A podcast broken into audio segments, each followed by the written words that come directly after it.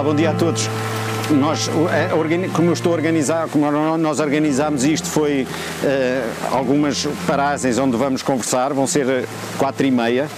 Portanto, aliás, eram quatro paragens, mas há uma que vai ser dividida em duas. Esta é a primeira paragem. Nestas primeiras paragens, eh, nestas paragens, a ideia é conversarmos um bocadinho sobre o tema que nos traz aqui e uh, que é essencialmente a matemática e como nós nos relacionamos com ela. Eu vou fazer aqui só, eh, assim, eu não vos vou fazer problemas nenhums de matemática e não vamos falar de matemática, mas vou, em cada paragem vou tentar fazer, digamos, um motivo para a conversa. E, e o primeiro motivo eu pedi-vos se, se, se apanhar uma pedra ou alguma coisa, só, pode ser um pauzinho, pode ser outra coisa qualquer. Eu vou fazer aqui só um boneco aqui no chão, que é, há de ser assim, assim, se consigo ver aqui, desenhar aqui o boneco. Ah, bem, pode ser assim. Isto é uma curva. Ah, bem, está aqui. Estão a ver este boneco? E eu vou pensar e dizer que é, faz conta que isto é o conhecimento matemático que existe, o conhecimento matemático que existe, isto é, isto é a fronteira do conhecimento, e eu gostava que vocês pusessem vosso, o vosso objeto naquilo, neste conjunto onde acham que é o vosso conhecimento matemático, está? aqui é a fronteira do conhecimento matemático, portanto, e agora coloquem as vossas pedrinhas neste, neste, neste objeto, ou seja, qual, de que maneira é que vocês veem o vosso, uh, uh, o, o, que sabem sobre a matemática ou conhecem relativamente a este objeto, ou estão próximos da, acham que estão próximos da fronteira, acham que estão longe da fronteira, do conhecimento matemático, força, ponham lá as vossas pedrinhas ou os vossos... A fronteira é... A fronteira é este desenho que eu desenhei aqui no chão, conseguem ver? Próximos da fronteira, dentro é a matemática, exato. Esta é a fronteira do conhecimento matemático, daqui para fora, digamos assim, a fronteira significa que estou, que estou próximo do que é o, o, no, os novos conhecimentos matemáticos ou estou muito, ou estou muito afastado do conhecimento, do, do limite do conhecimento. Os centros estão afastados, sim. Não, do ce... aqui quer dizer que estás à fronteira, quer dizer que sabes muito de matemática, atenção. Ah, então espera lá. Sabes muito? Ela falou. Sei quanto. Ok, então... Há aqui uma ideia que, a, a, a, ideia mais geral, ou pelo menos aquilo que me parece, é que está toda a gente a tentar afastar-se o mais possível do, do conhecimento matemático, não é? do, da fronteira do conhecimento matemático. Há uma, há uma curiosidade com a matemática que é o, a fronteira do conhecimento matemático não é, não é, é, digamos, se pensarmos como uma curva fechada, não será, será uma curva que tem muitas reentrâncias, é, tem muitas reentrâncias e, e provavelmente nós estamos todos muito próximos da fronteira do conhecimento matemático, ou seja, há problemas que a matemática ainda não resolveu que são muito fáceis de, de, enunciar. Por exemplo, há um resultado que diz assim: em qualquer curva fechada como esta, qualquer curva fechada, eu consigo encontrar quatro pontos nessa curva que fazem um quadrado. Imagina assim: eu ponho aqui, posso pôr aqui, não sei, aqui, Aqui, aqui se calhar não, mas pronto, aqui. Sim, sim, mas pensar assim, se eu, um retângulo, em qualquer curva fechada que vocês façam, é sempre possível desenhar um retângulo, está bem? Este resultado, este, este resultado é um resultado que já está eh, demonstrado, que é possível desenhar um retângulo. Mas há uma outra que se chama uma conjetura, significa que ainda não está demonstrado, que é em qualquer curva fechada que eu consigo, eu consigo sempre desenhar um quadrado. Um quadrado. É uma conjetura, é chamada conjetura de Toeplitz, Toeplitz, que foi ele que pôs, e como é uma conjetura, neste momento as pessoas têm duas opções. Ou acreditam que é verdade, ou acreditam que é mentira, ou tentam uh, demonstrá-la, digamos assim. Portanto, quando, quando, há uma conjetura, digamos, o mundo divide-se em duas partes. Ou as pessoas que acreditam no Toeplitz ou as pessoas que não acreditam no Toeplitz, né?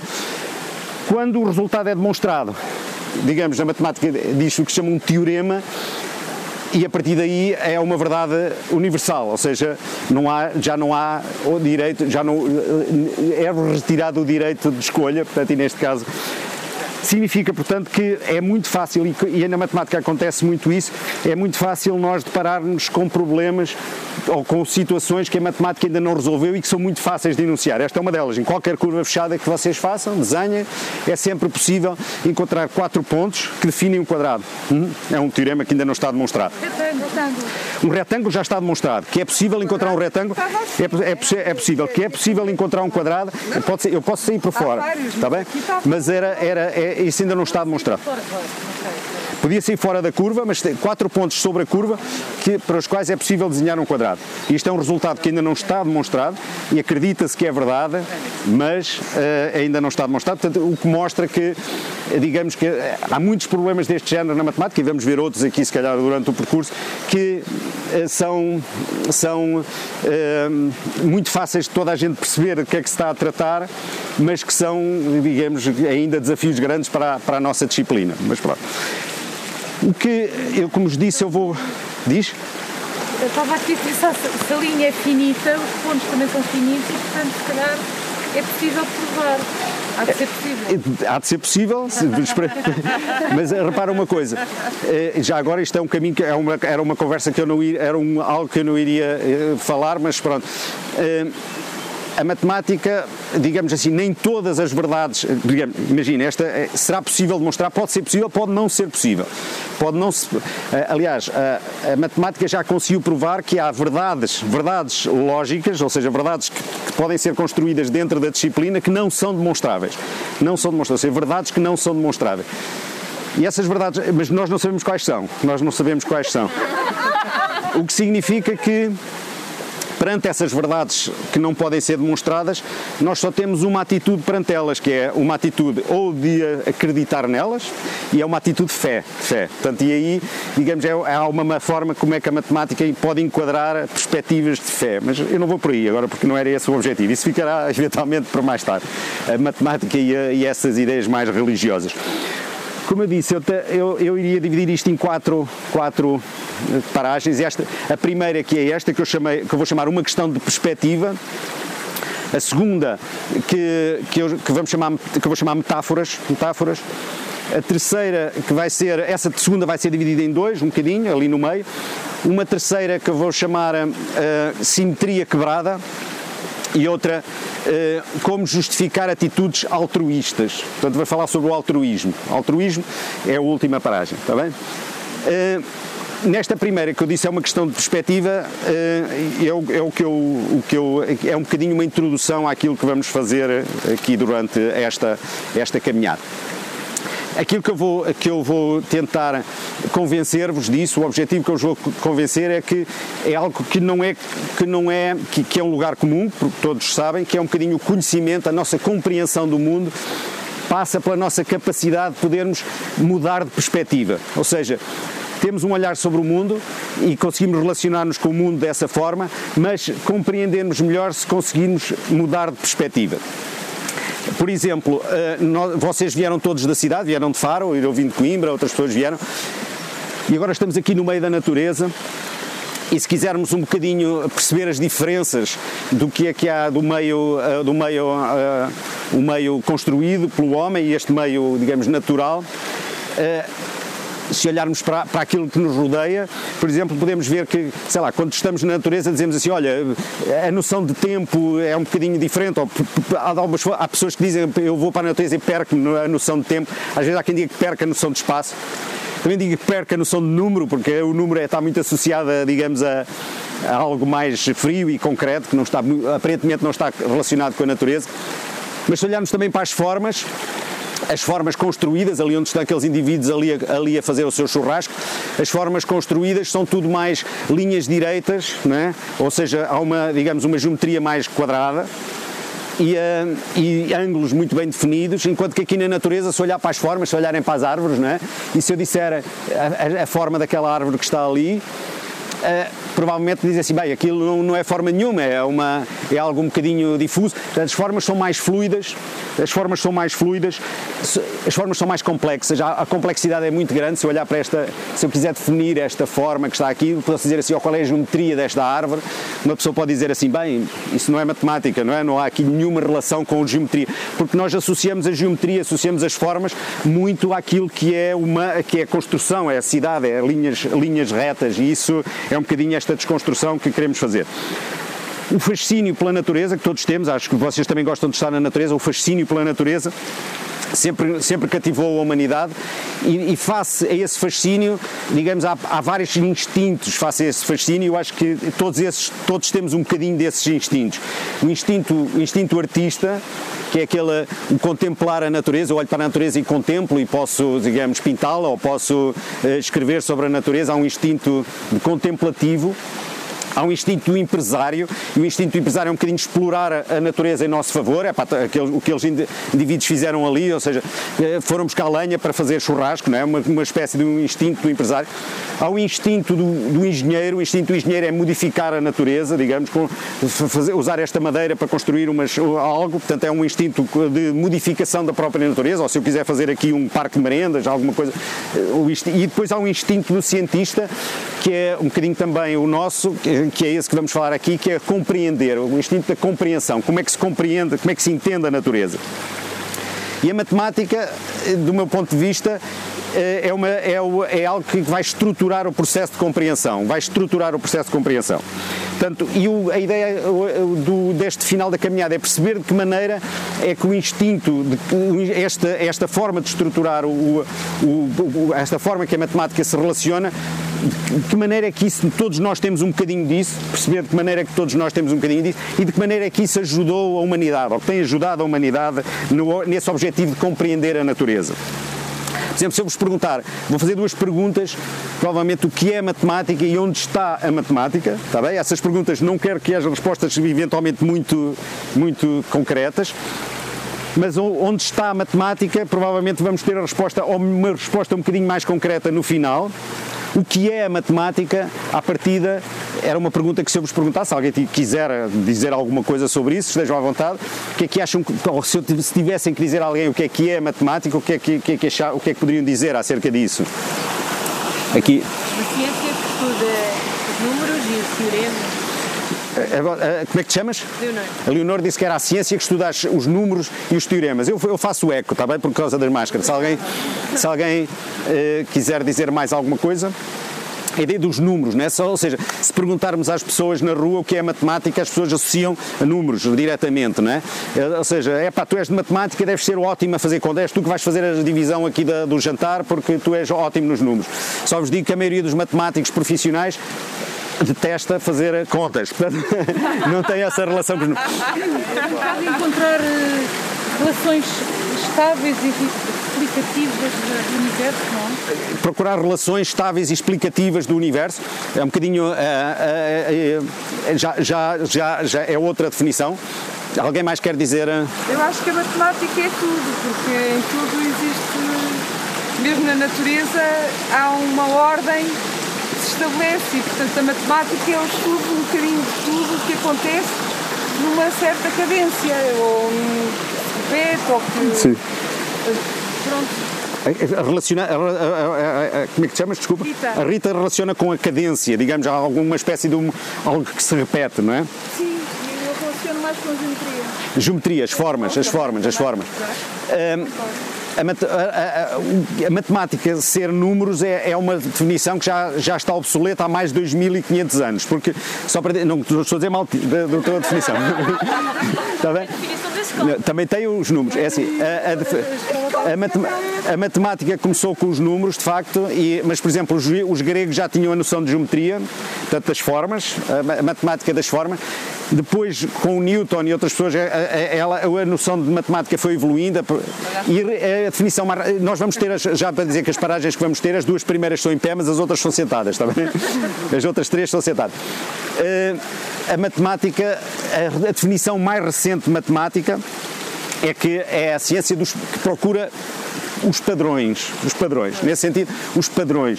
E os padrões podem ser uh, estruturas que se repetem, podem ser estruturas que se repetem, e, ou podem ser uh, interligações, interligações. E vamos perceber essa de, estas duas coisas, ou seja, digamos, os padrões como algo que se repete e as, o que é que são interligações, digamos, de forma mais ou menos invisíveis. Portanto, o papel do matemático consiste em procurar esses padrões, essas regularidades, e representar essas, essas regularidades numa linguagem precisamos de uma linguagem para comunicar. A matemática é comunicação, não é só o que eu tenho na minha cabeça, é comunicação. E depois tentar formular algumas eh, conjecturas ou hipóteses, como agora fizemos aqui, formular hipóteses sobre esses padrões e, e, e tentar tirar conclusões sobre isso. E, e, e, último, e última instância é, é que as pessoas é, é, diversão, ou seja, acho que num matemático se, é, essa, essa ligação com a diversão, se não existir, é um bocadinho é, difícil, porque é o motivo que faz com que as pessoas, as pessoas se dediquem a isso. Só por exemplo, a matemática é muito associada à notação, digamos assim, eu digo, vejo matemática se eu vir uma notação matemática, se eu vir os símbolos matemáticos. Mas a matemática não são os símbolos, tal como a música não são os símbolos que ela, que ela usa. Né? Quando nós vimos música, se vimos uma pauta musical, dificilmente nós, eh, nós não chamamos aquilo música, porque nós o que chamamos música é aquilo que conseguimos ouvir. Mas a, a música também tem uma linguagem e a diferença entre a música e a matemática é esta: eu olho para uma pauta de música eu posso não, se eu souber ler música intuitivamente, eu ouço aquela música no meu ouvido. Mas a maior parte das pessoas, quando vê uma pauta, não reconhece, não consegue perceber qual é aquela música. A música faz é quando eu consigo ouvi-la. O problema da matemática é que nós não temos ouvidos que nos façam ouvir a matemática, ou seja, não, quando, eu ouço, quando vejo um conjunto de fórmulas matemáticas eu não consigo, eu não tenho sentidos, não tenho, não tenho ouvidos, não tenho, eu preciso de, os meus, eu tenho que ter uma espécie de olhos na cabeça para, perceber, para poder perceber essa música, portanto o trabalho de percepção da matemática exige uma espécie de, um, de, uma, de, um, de uma iniciação, uma iniciação mas todos nós podemos fazer matemática, todos nós podemos ter uma relação com a matemática. E eu, uh, o primeiro, uh, e, quando eu vou-vos ler alguma, uns textos, se alguém, se alguém gostar de ler, eu também pode, eu posso-vos pedir para ler umas, umas pequenas passagens. Eu vou-vos vou ler, ou vou pedir para alguém ler, uma, uma pequena passagem de um livrito que eu tenho aqui, para mostrar que nem todos, nem toda a gente, nem todas as pessoas, todas as pessoas podem pensar como matemática ou, ou relacionar-se com o mundo como matemática. É este livro do Ítalo Calvino, que se chama Senhor Palomar. Alguém quer ler? Não. Se não começa, podes ler?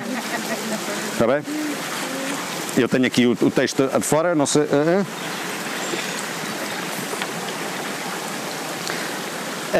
queres ler? É assim, uh, esta, este é o Sr. Palomar, que é este senhor que está no. Eu, eu passei o. Não sei se. Bem, acho que. Não, não há problema. Está bem. Se quiser, pode tirar só. Ah, está bem. Se, que é o senhor que está, a, conte- chega, que está em frente ao mar a contemplar o mar. Nós poderíamos contemplar o rio, digamos, desta, da mesma forma, mas o senhor Palomar está a, compla- a contemplar o mar e ele está a tentar perceber na sua cabeça o que é uma onda. O que é uma onda? A ideia é que, o que é uma onda? É a pergunta que ele quer responder, perceber o que é uma onda. E ele depois diz isto a uma determinada altura, que ela vai ler.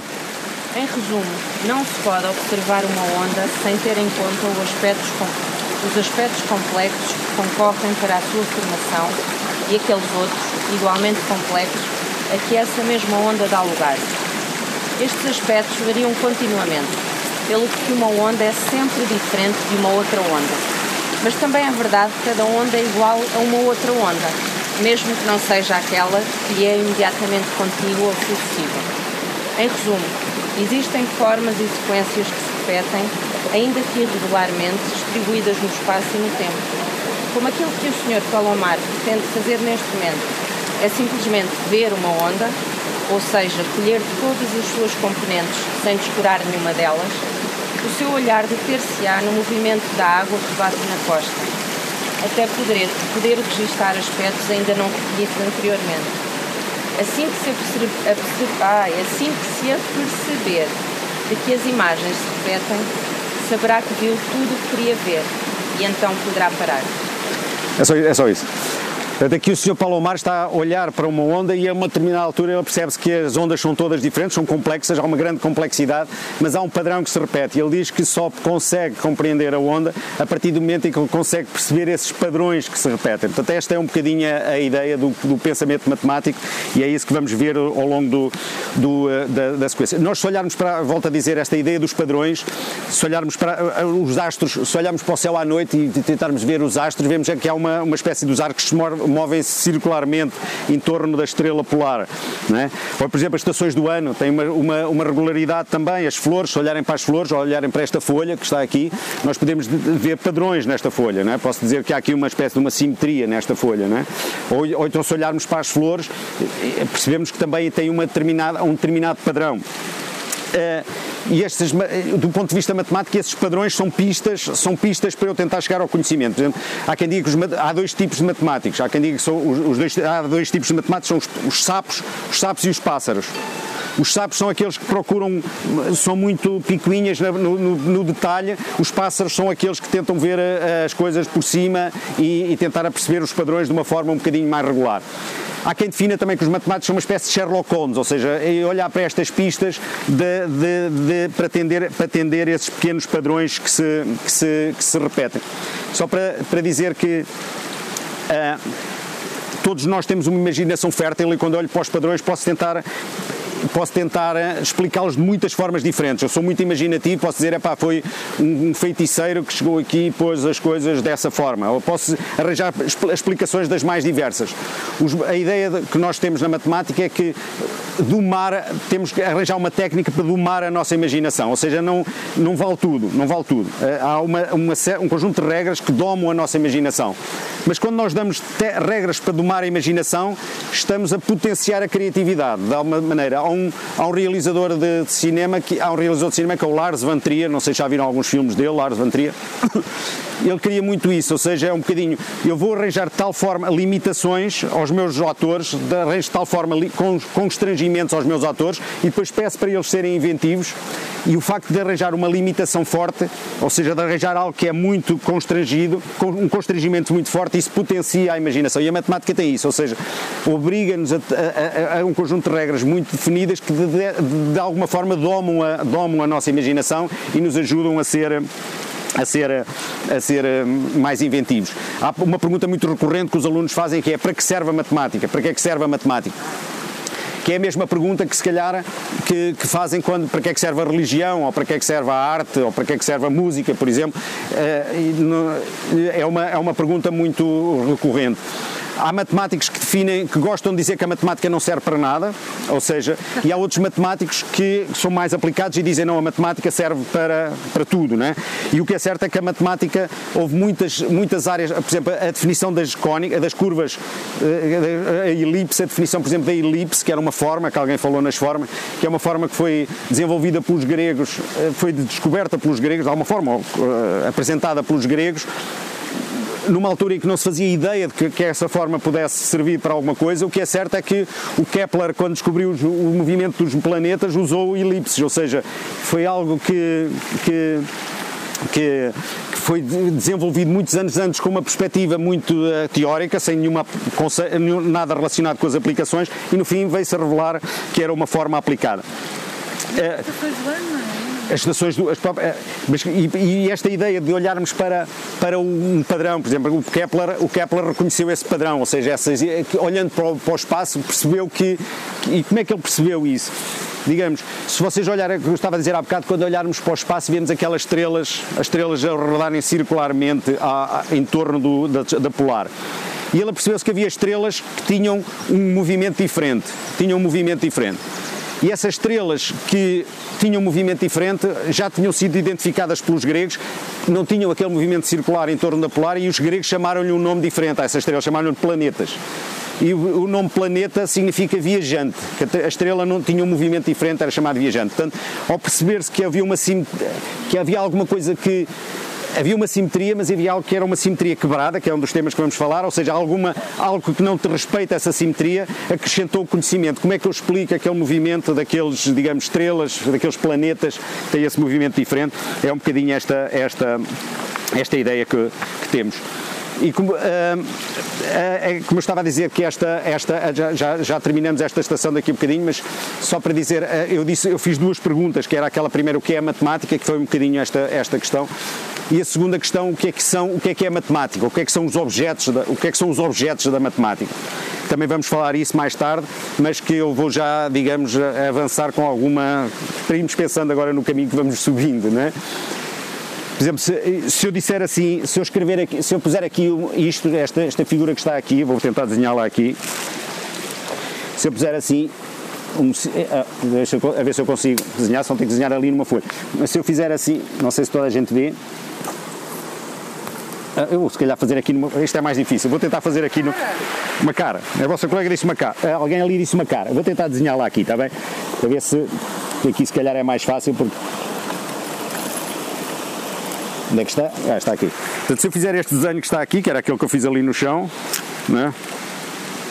se eu perguntar o que é isto, toda a gente, se calhar, diz o que é isto. Ali o, o. O que é que tu dizes? Chamaste a isto, o que é que dizias? Que era uma cara, né? Provavelmente. Pronto, uma cara. Mas isto não é uma cara. Não é? Isto não é uma cara. Obviamente que isto não é uma, isto não é uma cara. Isto será uma representação uma representação desta cara. Por exemplo, há um quadro muito famoso, há um quadro muito famoso que não sei se conhecem, que eu vou tentar encontrá-lo aqui, que é o do cachimbo, que diz, Sim, na página sim, que é este, este, este quadro, não é? Vocês conhecem este quadro? Este, este quadro do Magritte diz assim, isto não é um cachimbo, isto não é um cachimbo. E verdadeiramente isto não é um cachimbo, isto é um, isto, um cachimbo é um objeto diferente, isto é uma representação do cachimbo, não é? Tal como isto que está aqui, isto que está aqui não é uma cara, isto é uma representação de uma cara. Isto- mas isto mostra uma coisa, mostra que todos nós conseguimos. ops, todos nós conseguimos abstrair, isto é uma representação abstrata, portanto, o ser humano tem uma capacidade de abstração muito grande. Mas se eu perguntar o que é isto que está aqui, está bem? As pessoas são capazes de dizer que é um 6, né? e se eu disser o que é um 6, o que é que é um 6? O que é que é o 6? Isto aqui é uma cara, uma cara é isto que eu tenho aqui, portanto é uma representação, é um símbolo, é um símbolo para, para minha... Se eu tivesse que definir o que era o 6, como é que definia o 6? Portanto, é- é- é- acabamos por arranjar uma definição circular, é? dizer assim, olha, o 6 é, é seis coisas, não é? Portanto, mas, digamos, o 6 é algo que é comum, se eu posso dizer que é algo que é comum a todos os conjuntos que têm seis objetos, não é? Têm seis objetos. Há aqui uma, uma circularidade na definição, mas é uma diferença essencial relativamente a esta e esta. Enquanto que esta se refere a um objeto, o 6 se refere a uma relação, refere-se a uma relação entre conjuntos, não é? Eu digo, é que eu tinha aquela minha coisa? Re- Refere-se, portanto, os objetos matemáticos, muitos deles, referem-se a relações entre conjuntos. Portanto, não é, é, é algo que é comum a todos os conjuntos que têm seis, seis elementos. Ainda nesta lógica, e a- essa- este- tal como isto é uma representação, está bem? São símbolos. Eu volto a falar em símbolos mais tarde, mas o símbolo é, digamos, um código. É um código. Ou seja, é algo que eu eh, faço, que eu associo a um. Mas é uma é nossa, depende da nossa capacidade de abstração. A última pergunta, que é também ter a ver com objetos, que é o, o que é que é um homem? O que é que, o que, é que nós somos? não é? Nós como objeto, o que é que somos? Nós como objeto, não, é? não digo assim, esqueçam a parte mais mística. Nós como objeto, o que é que nós somos como objeto? E o que é que tu és? O que é que, o que é que- o que é que- alguém consegue di- dizer alguma coisa sobre isso? O que é que eu sou como objeto? Sou, um sou, o que é que é um homem? Carne. Carne, com uma cabeça. Água, água, conjunto de órgãos. Conjunto de órgãos. Cél- há aqui também vo- volta a haver vários pontos de vista. Por exemplo, se eu perguntasse a um médico, o médico pode dizer assim: olha, é um conjunto de órgãos e as suas interrelações, não é? As interrelações. Mas perguntarem a um, biólogo, ele é capaz de dizer um conjunto de células e as suas interligações. Ou então se perguntar a um físico, não é capaz de dizer um conjunto de átomos, nós somos um conjunto de átomos e todas as suas interrelações. Não é? Mas toda a gente sabe, em princípio, toda a gente sabe que os átomos que eu tenho, se eu pensar que eu sou átomos, né, nós somos matéria, somos átomos, este, eu tenho aqui este, isto aqui são, é um objeto físico, é constituído por átomos, provavelmente todos vocês sabem que os átomos que eu hoje tenho, hoje tenho aqui, são muito, diferentes dos átomos que eu tinha na semana passada, não é? Os átomos que eu tenho hoje são as batatas que eu comi, a batata doce que eu comi ontem, é? Eh, E essa batata, e, e e eu provavelmente não tenho hoje, hoje, adérito, não tenho nenhum átomo no meu corpo que seja o mesmo que, eu- que aqueles átomos com que eu nasci. Não sei se, se vocês sabiam isso, não é? Portanto, os átomos que eu tenho hoje, aquilo que é a minha matéria, aquilo, este objeto que eu tenho, esta carne que eu tenho, é diferente do que aquela carne que eu tinha quando nasci, não é? Então, como é que é possível? A minha cabeça, os meus neurónios têm células ou têm átomos que não eram os mesmos que eu tinha na semana passada. Então, como é que eu me lembro de coisas da minha infância? Como é que eu me lembro de coisas da minha infância? Há um físico que é o Feynman, o Feynman, que dizia que nós, eu tenho aqui o texto, eu até vou ler agora o texto só para verem, mas é muito pequenino também. O Feynman dizia, tem uma explicação para, sobre o que é que é o homem, que é, para mim é, é muito interessante e que, é- e que vai ao encontro, se eu não conseguir encontrar, eu vou dizê-la de cor. uh, e que vai muito próxima daquilo que eu acho, ou, ou que pode ser a ideia de que eu quero transmitir. Deixa eu ver se está aqui. O Feynman era um físico. Ah, está aqui. Ele dizia assim: esta é a última leitura daqui, hein? os átomos que estão no cérebro, é aquilo que eu estava a dizer, os átomos que estão no cérebro vão sendo substituídos pelos que lá estavam antes e que vão ser substituídos por lá estavam antes, que agora já não, já não lá estão. Assim, o que é esta nossa mente? O que são os átomos com consciência? Como é que nós podemos lembrar-nos do passado? Ele dizia, a semana passada eram batatas, cá está, foi por isso é que eu me lembrei das batatas. Agora conseguem relembrar o que se passava na minha mente há um ano atrás. É, o que, as batatas que eu comi ontem, agora têm, conseguem lembrar-se do que se passou comigo há um ano atrás. Uma mente que foi há muito substituída. Note-se que aquilo que eu chamo a minha individualidade é apenas um padrão ou dança. Os átomos entram no meu cérebro, dançam uma dança e depois vão-se embora. E há sempre novos átomos dançando a mesma dança e relembrando o que era a dança anterior. Isto era, segundo o Feynman, nós somos, é como se nós estivéssemos aqui a fazer uma dança, digamos, uma, uma dança tradicional. Eu estou aqui a dançar, não é? aqui, e de repente o bico, bico chão, e de repente há uma pessoa que sai, um átomo que sai, há outro que entra e, e entra nesta dança. Digamos, há aqui uma e se formos a ver, esta ideia de átomo, a ideia de nós, cá volta a acontecer esta ideia de interligação. E menos, portanto, é, uma, é uma ideia essencialmente matemática, é como aquela ideia do 6, que é não é o objeto não é nós não somos digamos um objeto físico mas somos algo que a essência está nessa interligação os átomos desaparecem mas o que se mantém é as ligações é as ligações entre nós portanto de alguma forma quando Nosso Senhor Jesus Cristo disse para Pedro: Pedro, tu és pedra e sobre ti construirei a minha igreja, provavelmente seria mais. Uh, nós somos mais parecidos com um rio, provavelmente, do que com, uma, com este rio, do que propriamente como um objeto de pedra. Portanto, somos mais uh, aquilo que é fluido e que muda, do que propriamente algo que seria estático e que se mantém. Portanto, esta ideia de que, ao fim e ao cabo, se eu disse, por exemplo, o Heisenberg, que era um físico uh, muito famoso, dizia que as partículas elementares são objetos matemáticos. O aquelas matéria, aquelas partículas elementares são objetos matemáticos ao fim e ao cabo, quando eu, e, e, e, nesta relação da interdependência, quando eu começo a tentar definir-me o que eu sou, ao fim e ao cabo vou encontrar que na minha essência, o a minha, digamos, o, o, meu, a minha essência verdadeiramente, se calhar é, é, muito mais próxima de um objeto matemático do que é próxima de um objeto que eu chamaria um objeto físico. Portanto, é esta ideia que vamos tentar explorar no caminho e de agora aqui vamos começar a subir este primeiro caminho e eu só vos peço para olharem um bocadinho para esta ideia dos padrões, que, que, é que se nos rodeia, e outra ideia que é ver o que está longe e o que está perto, a nossa percepção do que está longe e do que está perto. Vamos subir, está bem? Depois paramos lá em cima para falarmos mais um bocadinho e, e pronto, espero que, que se divirtam durante este, este passeio. Até já.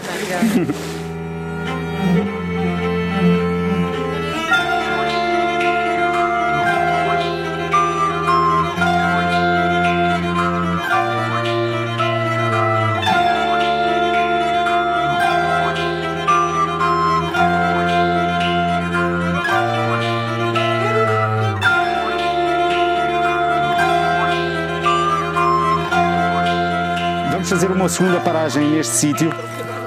É, como eu disse, as outras paragens que vamos fazer vão ser sentadas, esta será a última que será em pé, e esta é aquela que, pronto, provavelmente é, é onde iremos sofrer um bocadinho mais por causa do calor do sol, espero que não, que não seja muito isso. É, eu disse na primeira, para, na primeira paragem nós falámos muito na questão da mudança de perspectiva. A mudança de perspectiva.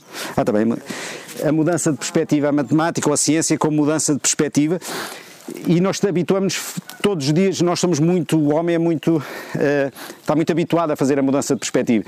Exemplo, aquela ideia de quando nós queremos perceber o outro, temos que nos colocar na pele do outro, quando dizemos que temos que olhar para o, para o mundo na perspectiva, no olhar do outro, este é, que, que, na, que é um processo que se chama empatia, quando eu crio empatia com o outro, ao fim e ao cabo eu estou-me a colocar no, sobre o ponto de vista do outro e quando eu me coloco sobre esse ponto de vista do outro, quando eu tenho uma relação empática com a outra pessoa, eu percebo melhor uh, o que é o, a outra pessoa, não é? um bocado isto. Agora, quando se fala também no racismo e nesta questão, quando nós, eu fico sempre muito incomodado quando vejo falar de racismo homens brancos, não é? E não há ninguém eh, preto, de cor, que fale sobre o racismo no espaço mediático, ou quando aparece é, é logo, é logo eh, ostracizado, como é o caso do Bama Dubai e outras pessoas, é esta capacidade de nos colocarmos na, na posição do outro, esta posição empática, é esta mudança de perspectiva que estamos habituadíssimos a fazer e que na matemática também.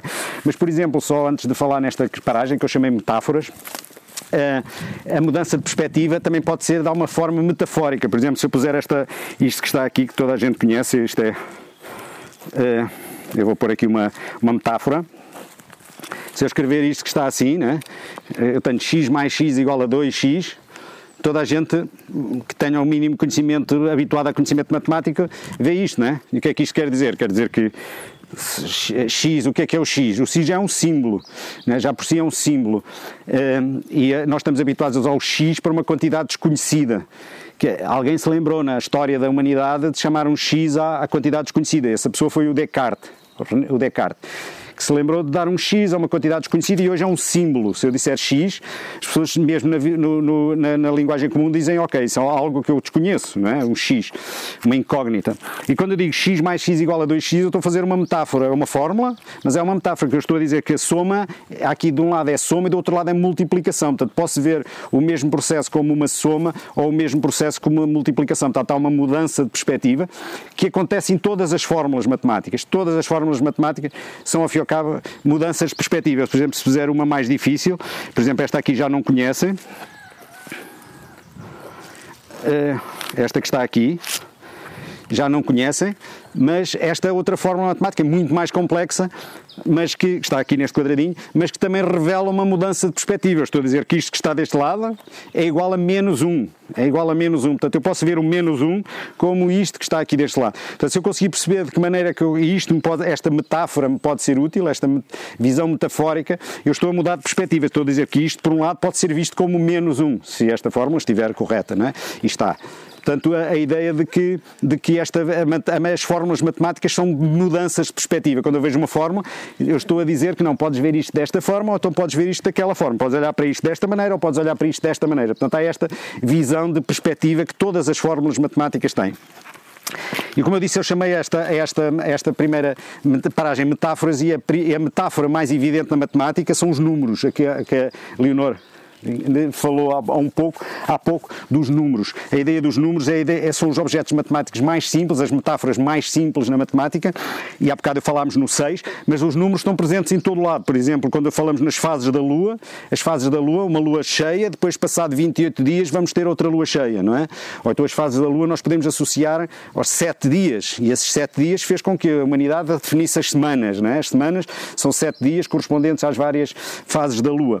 Ou então o ano tem 365 dias, por exemplo, a estrela do mar tem 5 pontas, eu tenho aqui uma flor aqui, se vocês olharem para as flores, por exemplo, esta flor aqui, quantas pétalas tem?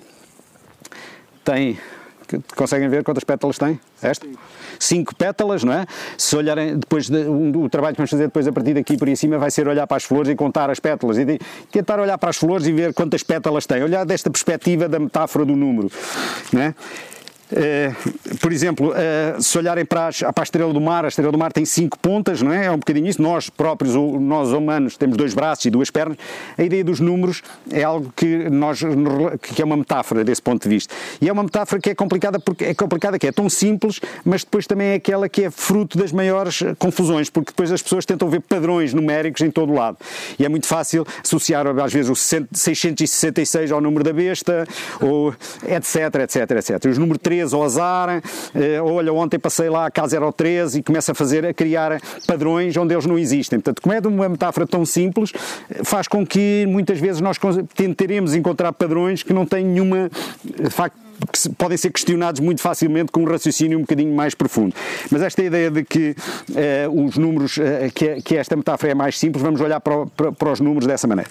Os números provavelmente surgiram há cerca de 10 mil anos na, e, e, foi, e corresponderam à ideia de, às, às, primeiras ideias de agricultura ou de comércio. Portanto, sempre que houve necessidade de haver agricultura, quando começou a haver necessidade de agricultura e comércio, foram, eh, apareceram os primeiros números e, e, de facto houve um salto intelectual muito grande na humanidade que demorou eras a, fazer, que é o saltar da ideia de eu ter dois objetos, eu estar aqui, eu e a Leonor somos duas pessoas, e ali uh, uh, uh, eles os dois também são duas pessoas, e perceber que o que é, é passar da ideia de número concreto, duas pessoas, ou dois animais, ou duas pedras, para a ideia abstrata de dois. Essa, esse salto intelectual, de passar da ideia concreta de dois para, para a ideia abstrata de dois, é muito, foi uma, um salto muito grande. E há tribos, em várias tribos, eh, eu vou referir uma na Amazónia, mas há, há, há- há tribos para qual o conceito de número só tem conceito número 1 e número 2. 1 e 2, e o resto é muitos. 1, 2 e muitos. Eh, e essas tribos, de alguma forma, eh, só conseguem contar ou só veem necessidade de contar com uma mão. Portanto, só têm necessidade de contar até 5. Mas depois perguntou assim: eram tribos que têm muitos filhos. Muitos filhos. Então, como é que você conta os filhos? Essa pergunta para eles é completamente absurda. Porque eles, os filhos não pertencem à pessoa, pertencem à comunidade. Ou seja, eles vivem numa comunidade onde os filhos são, digamos, os- as crianças pertencem à comunidade, então têm essa noção de, de, de serem os meus filhos que eu necessito de contar, para ter, tenho seis filhos ou sete filhos, etc. Portanto, esta é ideia de que a ideia de contar para eles até é um pouco ridícula, neste sentido, porque não, é essa ideia de que não, a posse eh, não, é tão, não está tão presente. Eh, por exemplo, no judaísmo, não sei se alguém aqui eh, está próximo da, da religião judaica, no judaísmo era, é, é- é- é- não é possível ou não, não é permitido contar judeus, digamos, um judeu não pode contar o judeu cabeça a cabeça. né? Exemplo, como é que nós contamos? Como é que eles contam? Eh, Eles contavam em objetos de 10, repetindo uma oração. Repetindo uma oração. Uma oração que tinha 10 palavras e eu contaria 10 pessoas. Por exemplo, quantas pessoas estamos aqui? Se eu não quiser contá-las diretamente, posso contá-las indiretamente. Né? Se eu, nesta lógica do judaísmo, eu poderia arranjar uma, um exemplo de uma, de uma lenga-lenga que todos disséssemos. Por exemplo, eu vou dar aqui uma lenga-lenga que tem 10 palavras e depois vamos ver eh, dessa maneira. Por exemplo, eu diria. essa- esta, esta lenga-lenga só tem P's. Né? Eu dizia Pedro Paulo Pinto, Pedro Paulo Pinto, pequeno pintor português, pinta paredes, portas, portais. Está bem? Pedro Paulo Pinto, 3. Pequeno pintor português, 3. Pinta, paredes, portas, portais, 4. Né? Portanto, se eu quisesse fazer contar, eu dizia assim: a pessoa, toda a gente conhece esta lenga-lenga, a Leonor começava Pedro Paulo Pinto, pintor, pequeno pintor português, pinta paredes, portas, portais. Estamos mais de 10 pessoas. Porquê é que, está, porquê é que concluímos imediatamente que estamos mais de 10 pessoas? Eu, eu parei aqui. Sempre eh, lenga-lenga. Assim, ainda sobraram pessoas. Esta ideia, esta ideia de contar, de contar, é uma outra vez uma relação entre objetos. É uma relação que há entre o objeto lenga-lenga e o objeto número de pessoas. Eu, eu faço uma relação, digamos, bionívoca, chamada relação bionívoca. Entre o Pedro, entre cada palavra e o número de pessoas, e depois eu digo, se há mais pessoas do que palavras, então o número, o conjunto de pessoas é maior do que 10. Se há menos pessoas que palavras, portanto, porque nesta correspondência bionívoca é, é, é, é, é esta, esta relação que faz a contagem. O processo de contagem, vou voltar a falar nisso daqui um bocado, é muito mais complicado que o processo que há, que há noção de número. Há uma diferença grande. Nós hoje é muito nós hoje quando queremos contar ou quando eu pergunto quantas pessoas estão, por exemplo, perguntar à Leonor quantas pessoas estão, somos mais, ela já sabe que são mais, mais 10, mas olhando para esta coleção de pessoas, ou quantas pessoas vêm ali, ela dificilmente consegue dizer diretamente quantas pessoas estão. Mas se olhar para, para aqueles, para, para eles os dois, ela imediatamente reconhece ali que estão duas pessoas. é?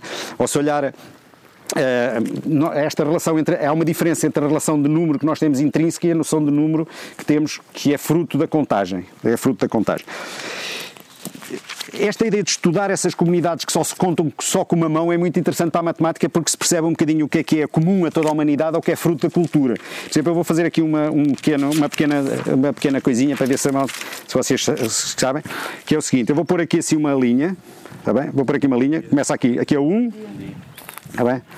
Aqui é o 1, eu vou pôr aqui o 2. Está bem? Pôr aqui o 2. 1, 2. Quero pôr até 5. Os, eles indivíduos só sabem contar até 5. E se eu agora pedisse à Leonor para vir aqui pôr o 3, onde é que tu punhas o 3? Põe lá aqui o, o número 3, nesta, nesta linha. Aqui é o 1, o 2, põe lá o 3. 3. E alguém quer pôr o 4? Da cá. Leonor, acho que o teu está muito para a frente. Ok. E alguém quer pôr o 5? Alguém quer pôr o 5?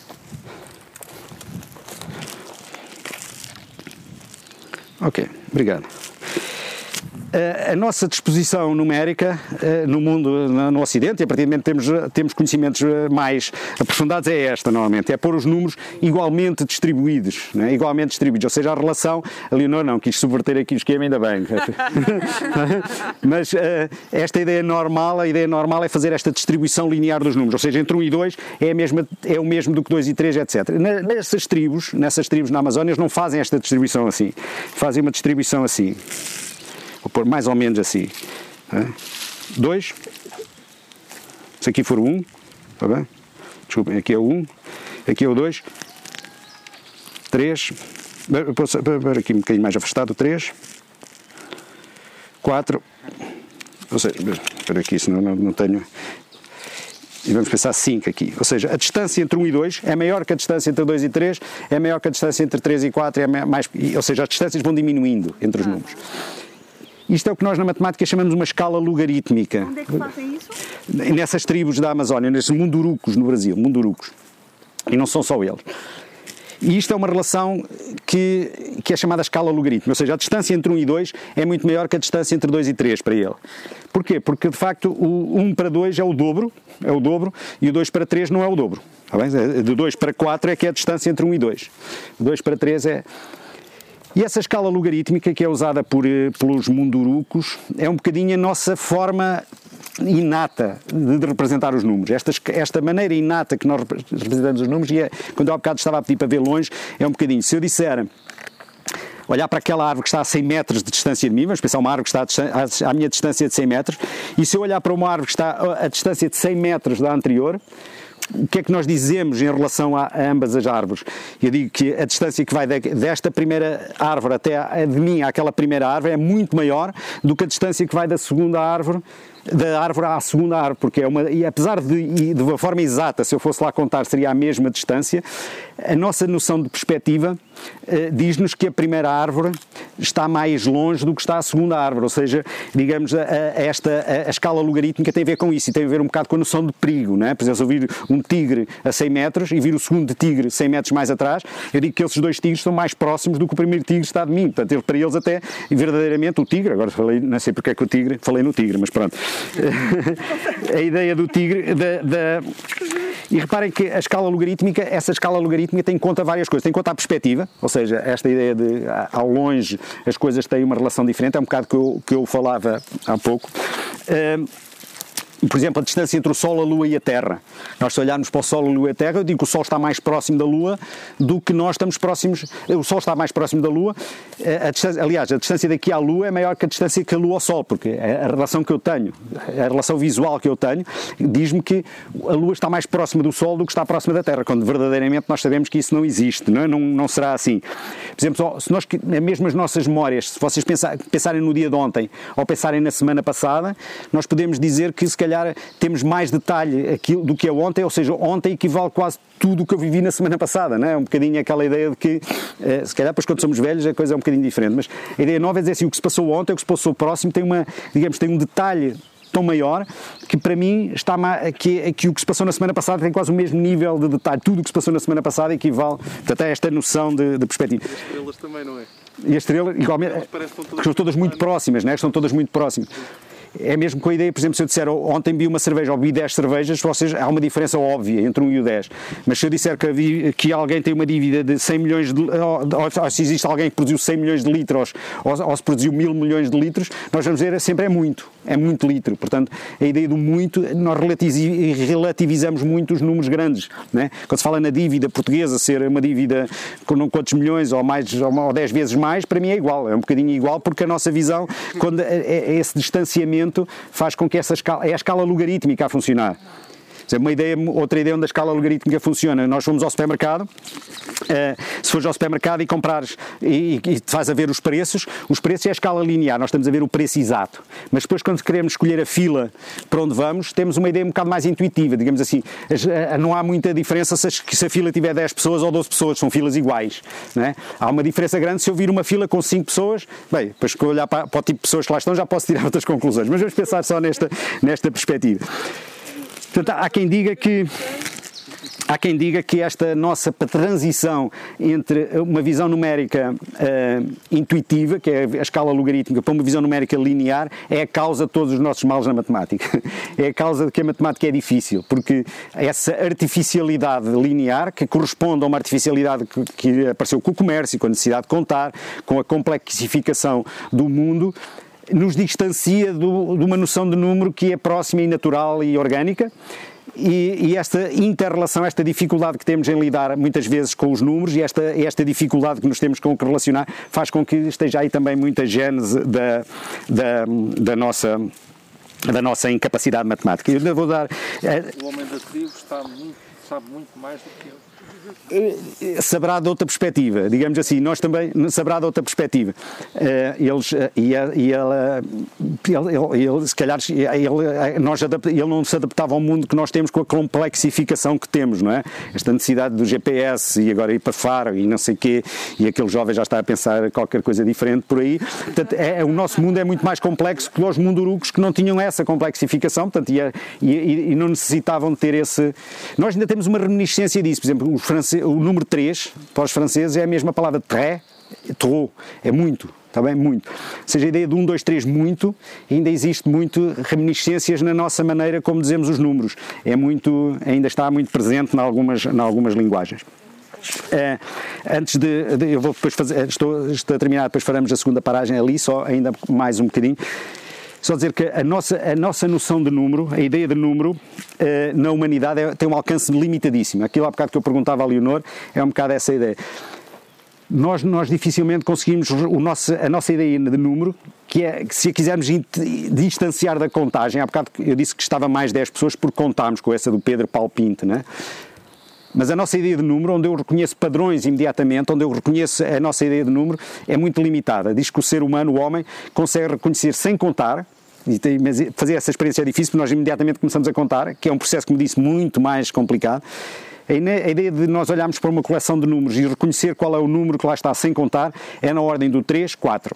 3, 4. O 5 já, não, já temos dificuldade em o saber reconhecer, nessa, e já vamos ver daqui a bocado quando, falar, quando eu falar nos, na, verdadeiramente nos números. Essa nossa, esse nosso nível de, de, de percepção do número não existe só no homem, existe também nas, na, nos animais. E, e, e, e, em particular nas aves e nos insetos. Nas aves e nos insetos. Diz que o ser humano tem a, a nossa noção de número está ao nível da noção de número das vespas portanto, uh, e dos corvos e dos corvos. Há uma experiência feita com corvos que era uh, o corvo fazia, um corvo fazia um ninho no, no cimo de uma igreja e um homem que entrou para dentro da igreja e o corvo não entrava, não foi para, para esse ninho antes do homem sair. E fez com um homem, o homem saiu, o corvo voltou. Depois puseram dois homens dentro da igreja, ele esperou que os dois saíssem para entrar três homens, eles que os três saíssem para entrar e acho que no quarto ou quinto, penso que foi só no quarto ou quinto que ele se baralhou.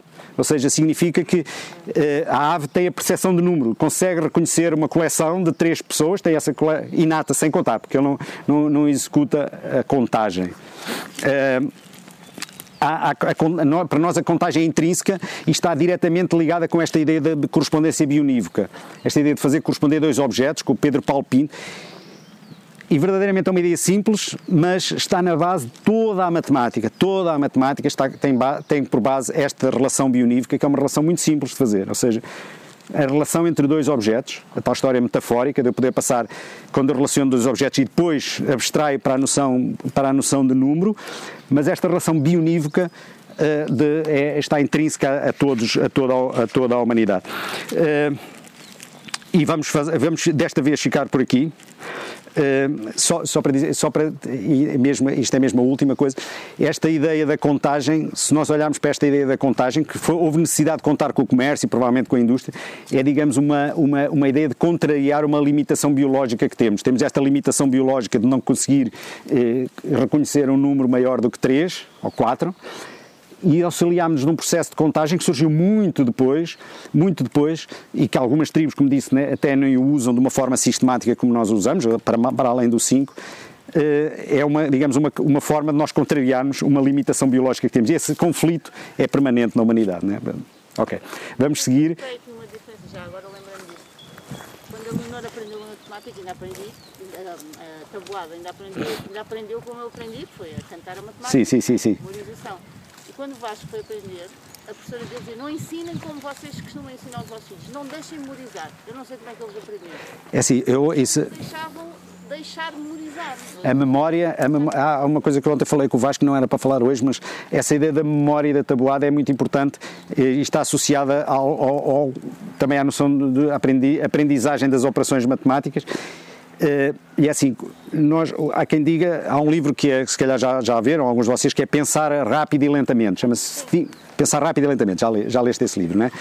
Que ele diz que nós temos, nós desgastamos a nosso cérebro, ou seja, consumimos energia quando tentamos, eh, quando tentamos, eh, quando, quando eu se quiser agora representar aquela árvore, como é que eu lhe chamo, como é que o biólogo chama aquilo? Eh, pinos, não sei das coisas, aquilo é um pinheiro, mas pronto, pinos, qualquer coisa, ou seja, um nome, um nome grande. E quando nós, nós temos necessidade de reconhecer nomes grandes, o nosso cérebro gasta mais energia, ou seja, necessita de mais energia. E quando usamos nomes pequenos, precisamos de menos energia. Normalmente os, os números são monossilábicos. Nós, em Portugal, temos o 9, tem duas sílabas, o 8 tem duas sílabas, mas há- os japoneses, os, os símbolos são todos monossi- os nomes dos números são todos monossilábicos. Seja, gastam menos energia ah, a gastar, a, a consumir para, a- para aprender os números. Isso é uma vantagem competitiva. Tal como decorar a matemática com uma cantilena, eu gasto menos energia com isso no fim, no- quando tiver que me relacionar com os números, gasto menos energia, portanto, para mim, passa a ser intrínseco. Há uma, a- a- portanto, eu, eu acho vantajoso a, a- a memória, a memorização. Só para dizer também que uma coisa que agora vamos andar, e vocês vão ver que nós conseguimos falar a andar, conseguimos falar a andar. Agora, se eu vos perguntar quanto é que é 11 vezes 13, vocês param. Se quiserem pensar no 11 vezes 13, param. Ou seja, eh, digamos, estamos a consumir, o nosso cérebro está a consumir tanta energia, tanto mais energia, que não consegue andar e pensar ao mesmo tempo, dessa maneira. Enquanto que o, falar é automático para nós, não gastamos energia nesse sentido e é automático. Ou seja, tudo o que já está de tal forma intrínseco a nós, nós não gastamos energia, podemos falar a andar e, isso é natural. E a tabuada, o, o recurar a tabuada, ou ter essa relação, intrin- ou digamos, tão entranhada de- dessas noções, faz com que nós não gastemos energia. Ou seja, se podemos falar a falar 2, 5, 10, com a cantilena toda, dizemos a tabuada toda até, se soubemos a cantilena e a andar. Se eu perguntar outro assunto de matemática mais complexo, as pessoas param. Né? E nós sentimos isso às vezes velho- nas pessoas mais velhas que vão a falar e param, né? porque já não conseguem falar, eh, estão a usar muito cérebro. Né? O andar e falar é, é a coisa. De- Qual é a relação entre, entre, entre isso e a compreensão? Porque a memorização às vezes é uma coisa que se faz de forma automática, mas que não permite a compreensão. É- Permite apenas dar uma resposta. Sim, sim, sim, permite dar uma resposta. É, é assim, não- é como é, os nossos níveis de compreensão é um bocadinho. Eu tinha um, um livro que eu dava ao meu filho, que o meu filho usava muito, que era de onde veio o café, de onde vem o, o, o iogurte. Ah, mas pensar de onde veio o café. Como é que se ensina a matemática? Se fosse feita esta pergunta, de onde veio o café? O matemático, ou na escola, como é que aprendemos? Epá, vão até a África, onde está a ser a plantação, estão a ver que isto se semeia aqui. Ou seja, quando chegamos a, a meio da plantação, ainda, há, ainda a planta não deu café, já, já, os- já está toda a gente farta de café. né? Já, já, já ninguém consegue ouvir falar em café. Nesse livro começava assim: de onde é que vem a- o café? Ele dizia: vem do supermercado.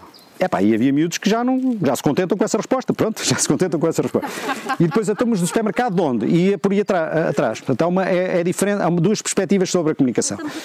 No questão dos números, na questão da tabuada e, decora- e da decorar, é assim. o- se eu, eu posso não perceber a partir de uma altura que, eu, que o decorar eh, o que é que aquilo corresponde, mas isso para mim é suficiente. Ou então eu posso usar isso para tentar comp- compreender coisas mais complicadas. Ou então depois eu posso tentar perceber outra vez o que é que é verdadeiramente essa, essa relação. falar disso de uma coisa muito básica mesmo, estava, estava a pensar na, na, na tabuada, porque obviamente eu aprendi por memorização, como se calhar todos nós aprendemos. A, questão, a questão é que eu depois esqueci-me porque não a utilizei. Mas isso é- Se eu, se calhar tivesse feito um raciocínio diferente para aprender a tabuada, e se calhar ainda hoje me lembrava dela. Mas tu não, não precisas, não, não, não te preocupes com isso, não é? Também é, é assim, verdade- é assim todo, toda a relação, esta relação linear que eu estava a dizer com os números, se não for trabalhada todos os dias a relação com os números, nós voltamos às, às convicções que tínhamos antes, essas convicções da, da escala logarítmica. Ou seja, se nós não trabalhar com os números, eu passo a ter uma relação, eh, é a relação natural que eu tenho com os números, que é essa ideia de logaritmo. E se eu agora disser que aquelas duas árvores estão à mesma distância, o professor de matemática diz que não estão. Porque umas, se eu disser que estou, aquela está mais perto, eu digo que não está, porque essa relação intrínseca não é válida de outra maneira, não é? Portanto, e, a matemática para ser trabalhada, para ser entendida, tem que ser trabalhada sempre, não é? E eu também, eu também, eu estou a dizer que esta história da memória não quer dizer que não, não negar a compreensão a esse nível, de maneira nenhuma penso isso. Acho que, acho que é um, o exercício de memória, para já, a, a, memória precisa de ser exercitada e se calhar há poucos exercícios de memória que, que estão tão bem já demonstrados que funcionam como a tabuada, não é? Portanto, é um, eu posso arranjar esta, esta ideia de curar aqui o Pedro Paulo Pinto, pobre pintor português, pinta paredes, portas, portais, podemos usar isso também para exercitar a memória. Não é? Mas a matemática é um exercício, a, a tabuada é um exercício de memória, que depois nos pode ser útil, eventualmente, não é? para não estar a gastar energia. Mas, obviamente, que isso não, não implica que eu tenha, não, que não evita que eu possa ter uma relação mais, sei lá, a minha mãe usava a prova dos nove. Eu também ainda usei a prova dos nove. Ela dizia nós fora, sem saber que é nove novos fora, tirar novos, né? Ela dizia só nós fora e aprendeu aquele nós fora. Portanto, isso também não, é, não, não já é, há aqui um meio termo, né? Que eu acho que pode fazer, pode fazer mais sentido para não conversar mais agora aqui, vamos andar, vamos, eu pedi-vos para ver essa coisa das plantas, olharmos para as flores e contarmos as pétalas. Então, a relação com o número, eh, o número com a natureza. Portanto, neste caso, as, as, as plantas é o mais fácil. Pegarmos nas plantas, aquelas plantas têm muitas, muitas, muitas pétalas, se calhar não contem, mas, mas vejam aquelas plantas têm assim um número razoável pequeno de pétalas, senão ficamos aí o dia todo a contar, está bem?